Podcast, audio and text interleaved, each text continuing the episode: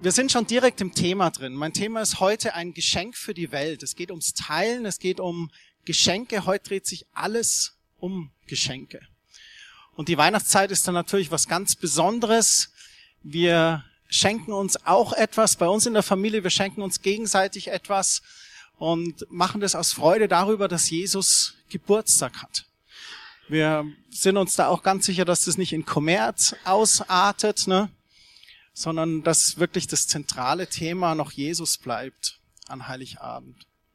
Ich glaube auch in keiner anderen Zeit des Jahres, da achten wir mehr als andere als auf uns selbst. Man merkt es auch. Die Herzen sind weich, die Spendenaufrufe sind da von Miserior, Brot für die Welt oder für andere. Vielleicht habt ihr schon mal wo gespendet, da bekommt ihr sicherlich Dezember einen Brief auch immer.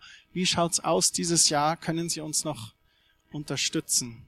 Viele Weihnachtsfilme, die handeln auch davon. Da geht es oft um eine hartherzige Person, die weich wurde und gelernt hat, etwas mit anderen zu teilen, statt alles für sich selbst zu behalten. Oder es handelt davon, wie eine liebevolle Person am Ende der Geschichte doch als Sieger hervorgeht. Und einer meiner Lieblingsfilme ist der Film Ist das Leben nicht schön? Ich weiß nicht, ob ihr den kennt. James Stewart. Kennt ihn jemand nicht? Ah, einige kennen ihn nicht. Ja, genau. Da geht es um einen George Bailey, gespielt von James Stewart, und er ist in der kleinen Stadt Bedford Falls aufgewachsen und hat immer davon geträumt, große Reisen und Abenteuer zu erleben. Doch die Umstände, die haben sich ein bisschen gegen ihn verschworen. Er bleibt ein Gefangener seines Heimatortes. Er kommt nie weg. Er ist Inhaber einer kleinen familiär geführten Bank, die vielen weniger gut verdienenden Familien ein eigenes Häuschen finanziert. Er tut viel Gutes vor Ort. Durch ein Missgeschick geht aber eine große Summe verloren. Und jetzt hat George eine Klage wegen Veruntreuung am Hals. Und man sieht hier diese Szene, wie die Leute aufgebracht in der Bank sind und sie wollen ihr Geld. Und Kläger ist der wohlhabende Mr. Barrymore. Und dem ist schon eine lange Zeit die Menschenfreundlichkeit von dem George ein Dorn im Auge. Dann aus Frust über sein Leben und aus Angst vor dem nahe bevorstehenden Skandal plant er sich an Heiligabend umzubringen. Er sagt, ich muss meinem Leben ein Ende geben. Im entscheidenden Moment, da erscheint dem George ein Bote des, Hen des Himmels und er rettet ihn. Und das ist der Engel Clarence. Aber George sagt dann im Abend zu dem Engel, ach, ich wünschte, ich wäre nie geboren. Da hat der Clarence eine Idee, er zeigt ihm, wie sein Leben verlaufen wäre, wenn er nicht geboren wäre. Ihr seht hier den Clarence links an der Ecke setzen. Engel sind ja immer oft verkleidet, kommen nicht immer unbedingt mit Schwert und Flügeln um die Ecke. Da zeigt ihm zum Beispiel, wie er seinen Bruder gerettet hat, der ins Eis eingebrochen ist. Oder er zeigt, wie er als kleiner Junge in einem Gemischtwarenladen arbeitet und er hilft dem Mr. Gauer, der aus Versehen statt Medikamente ein Gift zusammenmischt. Und rettet das Leben von der Person. Und dann zeigt ihm auch, wie die Stadt aussehen würde, wäre er nicht da gewesen. Hätte er nicht diese Kredite für die Familien gegeben, dann wäre eine Räuberhöhle mit Kneipen und Bordellen draus geworden. Als er wieder aufwacht, nach Hause rennt, da wird er von Freunden und Bekannten überrascht. Und das ist so schön, diese Szene. All diejenigen, denen er Gutes getan hat, sie sammeln an Heiligabend. Und dann kommen sie mit diesem Korb von Geld und schütten das so aus und alles wird gut. Am Ende wird alles gut. Einer der Hollywood-Filme, der gut ausgeht, mit Happy End. Das ist eines der Beispiele, wie gesegnet der Person ist, die es gut mit anderen meint und gerne teilt. Jetzt wollte ich noch mal fragen, wer kennt den Film nicht? Wer würde den Film gern sehen? Familien sind ausgeschlossen. Viel Spaß damit. Ein Geschenk. Es geht um Geschenke. Ein Film geschenkt, der soll euch Spaß und Freude machen. Und wir haben gerade schon darüber erzählt, wir sammeln Spenden in der Weihnachtszeit. Kerstin hat letzte Woche von den Hirten und den Weisen erzählt. Die Weisen kamen auch mit Geschenke. Und ich möchte noch mal ein paar Verse euch dort vorlesen aus dem Matthäusevangelium. Da heißt es, die Gelehrten suchen den König in Matthäus 2, Vers 1. Jesus wurde in Bethlehem geboren, einer kleinen Stadt in Judäa, und Herodes war damals König. Einige Sterndeuter kamen aus dem Orient nach Jerusalem und erkundigten sich, wo ist der neugeborene König der Juden? Wir haben seinen Stern aufgehen sehen und sind aus dem Osten hierher gekommen, um ihm die Ehre zu erweisen. Sie hatten gehört, da kommt ein König der Juden, ein Messias, und dort, wo der Stern ist, und sie folgen dem Stern und kommen schlussendlich dorthin. Und sie kommen aus dem Orient, eine ganz weite Reise haben sie unternommen. Im Vers 9, da heißt es dann weiter, nach dem Gespräch mit Herodes gingen die Sterndeuter nach Bethlehem. Und der Stern, den sie im Osten gesehen hatten, der führte sie. Er blieb über dem Haus stehen, in dem das Kind war. Da kannte ihre Freude keine Grenzen. Die Freude kannte keine Grenzen. Sie gingen in das Haus, wo sie das Kind mit seiner Mutter Maria fanden, knieten vor ihm nieder und ehrten es wie einen König. Das muss eine fantastische Szene gewesen sein. Dann packten sie ihre Schätze aus und beschenkten das Kind mit Gold, Weihrauch und Myrrhe.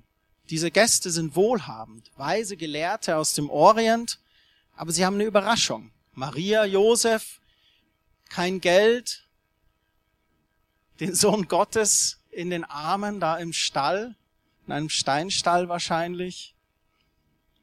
Und dann überraschen sie die drei. Und das finde ich so klasse, wie Gott seinen eigenen Sohn und dessen irdene Familie dort versorgt. Sie bringen Gold. Sie sagen, ich schenke dir Gold. Das bedeutet, ich glaube, du bist wirklich ein König. Gold ist ein Zeichen für Macht. Wir huldigen dir mit Gold, mit Schätzen. Gott versorgt dadurch einfach diese junge Familie mit dem ersten Notwendigsten. Ist das nicht fantastisch? Sie mussten danach ja noch gleich mehrere hundert Kilometer durch die Wüste nach Ägypten fliehen. Unser Schöpfer ist ein ganz praktischer Vater im Himmel. Dann geben sie ihnen Weihrauch. Weihrauch ist ein ganz starkes Symbol der Gottesverehrung. Es wurde im Tempel beim Opfer benutzt. Der Rauch ist ein Symbol für Gottes Gegenwart. Und Weihrauch für das Jesuskind zeigt, hier geht es um etwas Göttliches, was Himmlisches, was ganz Besonderes. Und schließlich Myrrhe. Myrrhe ist ein Harz, ein ganz wertvolles Harz. Es wurde früher zum Behandeln von entzündeten Stellen benutzt. Man weiß nicht, ist das jetzt ganz praktisch gemeint, um den wunden Popo in den Windeln zu versorgen? Ich weiß es nicht. Doch es gibt eine tiefgreifende Symbolik für diese Myrrhe. In der damaligen Zeit, da wurden die Toten mit Myrrhe einbalsamiert. Vielleicht ein Zeichen, ein erster Hinweis auf den bevorstehenden Weg, den Jesus stellvertretend für uns am Kreuz gehen wird? Myrrhe ist ein sehr gut riechendes Harz, das jedoch einen sehr bitteren Geschmack hat. interessante Geschenke. Gold, Weihrauch und Myrrhe. Gott schenkt seinen Sohn in die Welt. Die Wohlhabenden kommen, huldigen dem König und machen ihm auch Geschenke. Vor einer Woche habe ich ein Zitat gelesen. Da hat jemand auf Facebook geschrieben, manchmal frage ich mich, wird Gott uns jemals vergeben für das, was wir uns und dieser Welt angetan haben? Ein total positiver Ansatz. Zweite Hälfte des Zitats, da heißt es, dann blicke ich umher und ich sehe, dass Gott diesen Ort vor langer Zeit verlassen hat. Diese Person sagt, diese Erde ist so trostlos und traurig für mich, ich kann Gott nirgendwo erkennen. Aber genau das Gegenteil ist der Fall. Gott hat diese Erde nicht verlassen, er hat dieser Erde seinen Sohn gesandt. Im Johannesevangelium Kapitel 3, Vers 16, da heißt es, Gott hat die Menschen so sehr geliebt, dass er seinen einzigen Sohn für sie hergab. Und jeder, der an ihn glaubt, wird nicht zugrunde gehen, sondern das ewige Leben haben. Gott hat nämlich seinen Sohn nicht zu den Menschen gesandt, um über sie Gericht zu halten, sondern um sie zu retten. Jesus kam auf diese Erde nicht, um wie die Römer in eine neue Sklaverei zu führen und Gericht zu halten. Nee, nee, nee. Er kam, um zu befreien, um zu erlösen. Und das ist eigentlich die Geschichte von Weihnachten. Der Erretter, der Erlöser kommt auf die Erde, wird geboren. Das heißt weiter in Vers 18, wer an ihn glaubt, der wird nicht verurteilt werden. Wer aber nicht an den einzigen Sohn Gottes glaubt, über den ist wegen seines Unglaubens das Urteil schon gesprochen. Ganz klare Worte. Die Bibel ist manchmal ganz direkt und straight, fast schon hart. Wenn du an ihn glaubst, dann hast du Erlösung, das ewige Leben.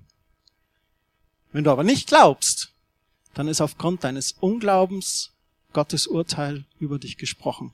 Knallhart, ganz direkt. Aber die Wahrheit. Und wir müssen die Wahrheit anschauen, Jesus als Erlöser. Ich glaube, Gott hat diese Erde nicht verlassen. Im Gegenteil, das Problem ist folgendes, wir haben Gott verlassen. Die Menschen klagen im Leid Gott oft an, ja, wo warst du denn? Warum hast du nicht eingegriffen? Vielleicht schaut Gott auf dich und sagt, ja, wo warst du? Warum hast du mich nicht in dein Leben gelassen? Warum bist du deinen eigenen Weg gegangen? Warum hast du nicht nach meinen Werten gelebt? Warum hast du nicht die Hand, die ich dir ausgestreckt habe, entgegengenommen? Und da hat der Mensch eine Charakterschwäche. Wenn es ihm gut geht, dann lobt er sich selbst. Wenn es ihm schlecht geht, dann klagt er an, schiebt die Schuld auf andere und oftmals auf den lieben Gott. Doch der liebe Gott, der steht seit Beginn der Schöpfung mit offenen Armen da. Weiß nicht, ob ihr alle die Geschichte vom verlorenen Sohn kennt, sicherlich die meisten von uns. Ein Vater hatte zwei Söhne und der eine Sohn sagt, mir reicht's jetzt hier bei dir, ich möchte mein Erbe ausgezahlt haben, ich möchte die Welt sehen. Der Vater zahlt ihm aus, er zieht los in die Welt, verprasst sein Erbe und am Ende seiner Reise schläft er sogar im Stall bei den Schweinen. Er stellt fest, ich habe es total verbockt. Ich habe meinen Vater verlassen, mein eigenes Ding gemacht und ging baden. Das lief gar nicht gut. Er macht sich schlussendlich auf dem Weg zurück zum Vater. Irgendwo in seinem Inneren muss dieser Sohn wissen, dass der Vater eine Liebe hat für ihn, die ihn selbst als stinkenden, aus dem Schweinestall kommenden, zerlumpten Kerl vielleicht noch Hoffnung gibt. Und er denkt bei sich, man kann es im Lukas-Evangelium 15 nachdenken, er sagt, sicher bin ich nicht länger dein Sohn, ich bin es nicht wert, aber kann ich als Arbeiter bei dir bleiben? Das werde ich ihn fragen als Handlanger, als Sklave. Zu den Schweinen würde ich ja jetzt passen. Und er macht sich auf den Weg, geht zurück zum Vater. Der Vater erkennt ihn schon von Weitem. Was macht er? Im Lukas-Evangelium heißt es voller Mitleid, da lief er ihm entgegen, fiel ihm um den Hals und küsste ihn. Gott hat diese Welt nie verlassen. Wenn, dann ist es so, dass wir Gott verlassen haben. Und dann sagt er ganz, ganz bußbereit, Vater, ich bin schuldig geworden an dir und an Gott, zieh mich nicht länger als dein Sohn an, ich bin es nicht wert. Er kommt ganz reumütig dahergekrochen. Und dann ist der Vater so klasse. Der befiehlt seinen Knechten sofort, beeilt euch, holt das schönste Gewand im Haus. Er sagt quasi, ziehen die Lumpen aus, das schönste Gewand, er kriegt wieder ein Herrengewand, jeder soll sehen, mein Sohn ist wirklich mein Sohn. Und dann bringt auch einen Ring und Sandalen für ihn. Der Ring ist das Zeichen dieser Sohnschaft des Vaters. Und er gibt ihm wieder diesen Ring. Du wirst nicht mein Knecht sein oder mein Arbeiter. Ich vergeb dir. Hier hast du deinen Ring. Und dann steht auch dabei und Sandalen für ihn. Sollst nicht wie so ein Arbeiter barfuß hier im Stall? Nee, Sandalen, Schuhe schlachtet das Mastkalb, wir wollen essen und feiern. Er war verloren, jetzt ist er wiedergefunden. Gott hat uns nie verlassen. Er steht 24-7 mit offenen Armen da, um dich aufzunehmen. Er steht da, um dir wieder den Ring des Vaters an den Finger zu stecken. Er steht da, um dir wieder deine Sohnschaft und Tochterschaft zu bezeugen. Und er steht da, um ein Freudenfest zu veranstalten wenn du Buße tust und dich wieder den Armen des liebenden Vaters anvertraust. Ich habe so ein schönes Bild hier gefunden. Es sind zwei Hände, die so ein kleines Geschenk da reichen und drunter steht eine Stelle aus der Bibel. Gott schenkt dir Hoffnung. Wenn wir heute über Geschenke reden, dann ist das größte Geschenk Jesus an die Welt. Er ist die Hoffnung für die Welt. Und Gott hält dir dieses Geschenk hin. Nimmst du es an? Bist du bereit, Jesus anzunehmen und ihm zu folgen? Und vielleicht sitzt du heute Morgen hier und du bist schon länger Christ, aber alles ist so ganz lauwarm geworden. Dann lass dich wieder neu entzünden von Jesu Liebe neu anstecken und dieses Geschenk im vollen Maße annehmen. Und egal, was schief lief oder wie laut das ist oder kalt vielleicht schon ist, das Gleichnis vom verlorenen Sohn ist für dich ganz offensichtlich.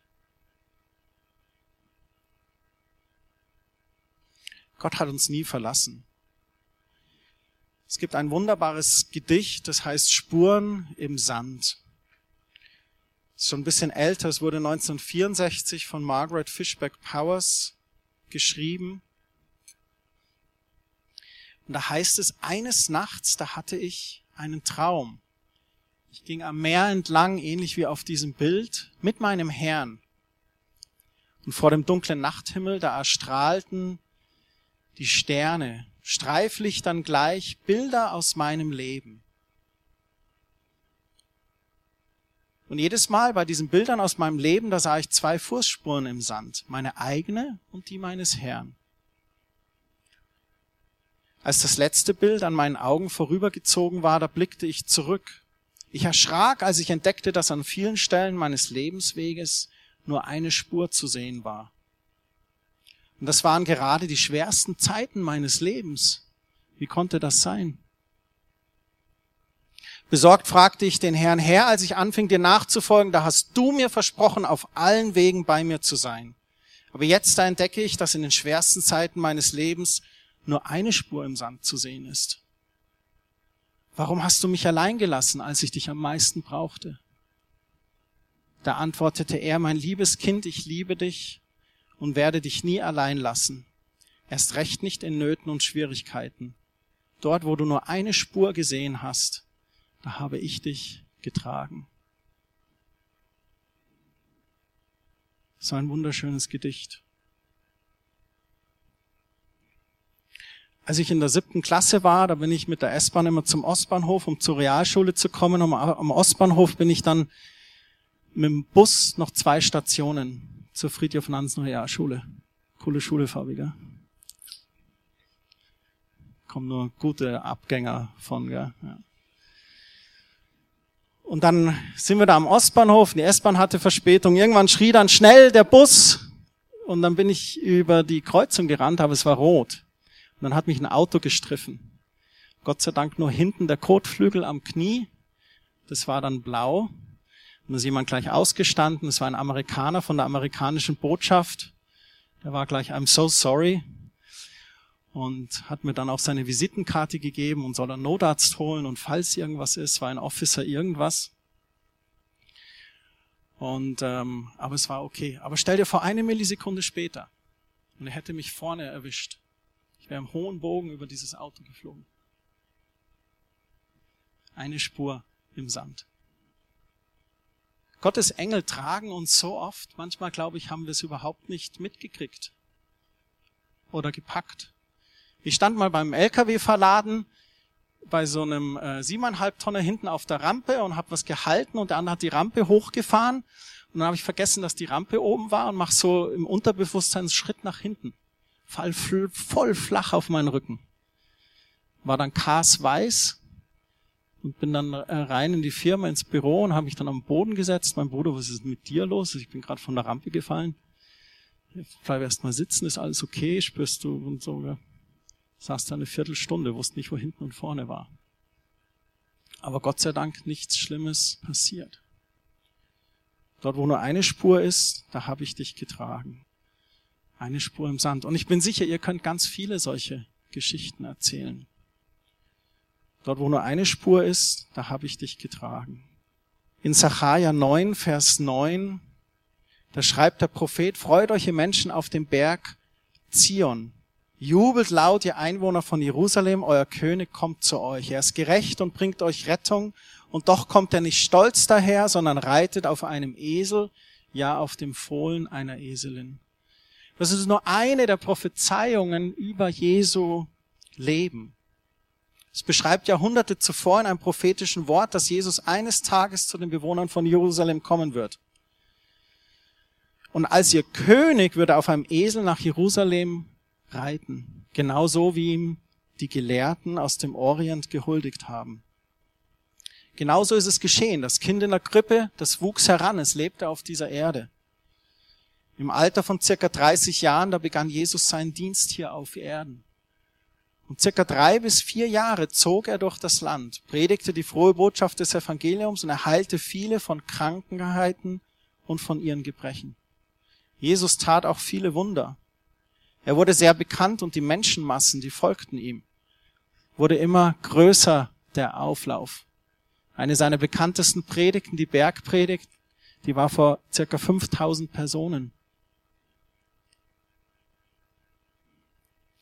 Und dieser Jesus, am Ende seines Dienstes, da ritt er auf einem Esel nach Jerusalem, genauso wie es Zachariah vorausgesagt hatte. Und die Menschen, die huldigten und riefen, gelobt sei der König, der im Auftrag des Herrn kommt. Gott hat Frieden mit uns geschlossen, Lob und Ehre dem Allerhöchsten. Genauso wie die Weisen huldigen auch sie ihm, circa 34 Jahre später, als König. Sie legten sogar ihre Kleider als Teppich vor ihm aus, huldigten mit Palmwedeln. Und das ist genau das Ereignis feiern wir Christen im Kirchenjahr am Sonntag vor der Karwoche als Palmsonntag. Und er reitet nach Jerusalem mit einer Absicht, um sich hinzugeben als Opfer am Kreuz für die Menschheit. Wir alle haben gesündigt, keiner von uns ist ohne Fehler. Doch die frohe Botschaft von Weihnachten ist, dass der Vater im Himmel seinen Sohn gesandt hat. Dieser ging ans Kreuz für meine Schuld und für deine Schuld. Er vergoss sein Blut, damit wir Vergebung unserer Sünden haben. Als letzte Bibelstelle heute Morgen möchte ich euch aus dem Römerbrief vorlesen, Kapitel 10. Paulus schreibt an die Römer und er schreibt über das, was er predigt, über diese frohe Botschaft des Evangeliums. Und im Kapitel 10, Vers 8, da sagt er, stattdessen heißt es, Gottes Wort ist dir ganz nahe, es ist in deinem Mund und in deinem Herzen. Das ist nämlich das Wort vom Glauben, das wir verkünden. Auch er spricht hier wieder vom Glauben, von dem Wort vom Glauben. Wie ich vorher schon vorgelesen hat, wer an Jesus glaubt, der wird nicht verurteilt werden.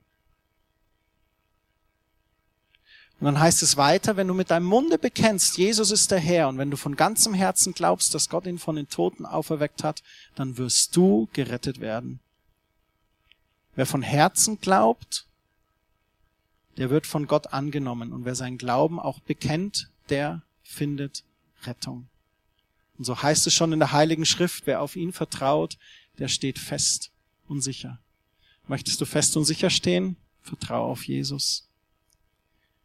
Ist dein Leben momentan wackelig? Streck dich aus nach Jesus, vertraue auf ihn.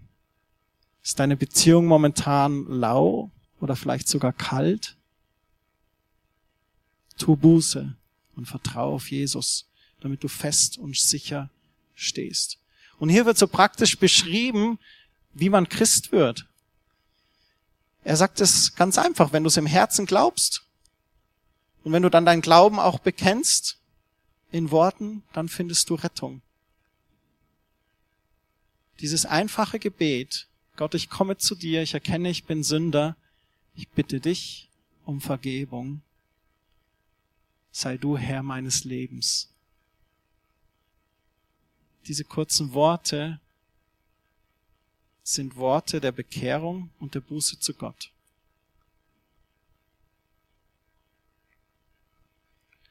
Gott reicht sich da. Wenn wir heute als über Geschenke geredet haben, über den Film, den ich hergeschenkt habe, über die Geschenke der Weisen, die dem König gehuldigt haben, aber das größte Geschenk ist Jesus, der Sohn Gottes. Vom Vater an die Menschheit. Und das klingt so groß, aber vom Vater für dich ganz persönlich, für jeden Einzelnen von uns heute Morgen. Und ich möchte, dass wir jetzt zum Abschluss ein Lied noch singen mit Stefan und Sabine nach vorne. Und in dem Text vom Lied, da heißt es, in deinem Licht siehst du mich und hast mich erkannt, bei meinem Namen genannt. Du kennst mein Herz, mein Dank, aber auch meinen Schmerz und es liegt vor dir offen her. Ich kann nicht in eure Herzen hineinschauen, aber Gott sieht in unsere Herzen hinein. Und er kennt dich ganz genau. All deine Gedanken, deine Freuden, aber auch deine Schmerzen. Vielleicht dein Selbstbewusstsein, dass wenn es zu stark wird, schon zur Selbstgerechtigkeit wird, wenn es zu schwach ist, vielleicht deine Minderwertigkeit, deine Zweifel, deine Selbstzweifel. Und dann ist es aber so schön, mein ganzes Sein ergibt nur Sinn, wenn ich nicht jemand anderes bin. In dieser Welt versuchen wir immer jemand zu sein, Masken zu tragen, cool zu sein, stark zu sein, eloquent zu sein, begabt zu sein. Je länger ich Jesus folge, desto mehr erkenne ich, dass ich alles nur durch ihn eigentlich bin. Und wie du mich siehst und was du in mir liebst, das will ich sein und nur das allein. Und heißt es im Chorus, darum gebe ich hin, was ich will und bin und lasse los und bete an. Und es ist mein Wunsch heute Morgen für uns alle, jeder, der hier im Raum ist, dass wir in diesem Lied jetzt uns hingeben können zu Jesus, egal was momentan gerade deine Anliegen sind.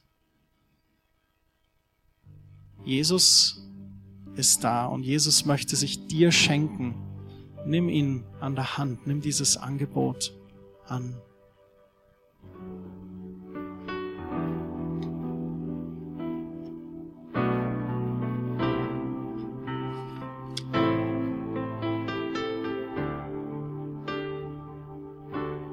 In deinem Licht siehst du mich, hast mich erkannt meinem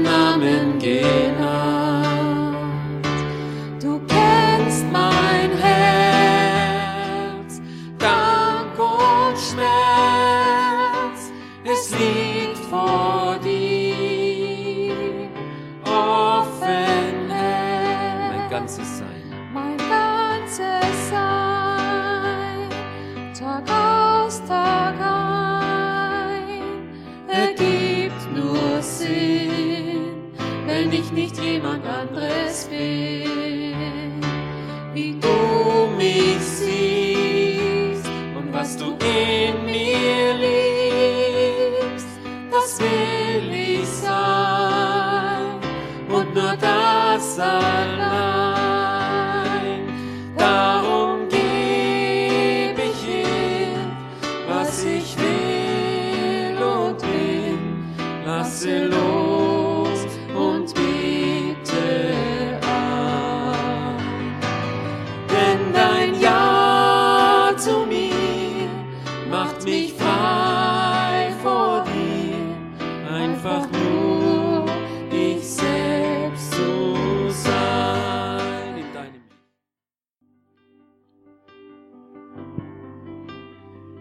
Jesus Christus, wir stehen heute Morgen vor dir. Wir danken dir für diese Weihnachtszeit, in der wir feiern dürfen, dass du in die Welt kamst. Und wir nehmen dich ganz bewusst wahr als Retter und Erlöser. Du bist ans Kreuz für uns gegangen, hast dein Blut vergossen zur Vergebung unserer Schuld. Herr Jesus, wir bitten dich um Vergebung, wo wir gesündigt haben bitten dich um Vergebung, wo wir eigene Wege gegangen sind. Wir bitten dich auch um Vergebung, wo wir lau geworden sind.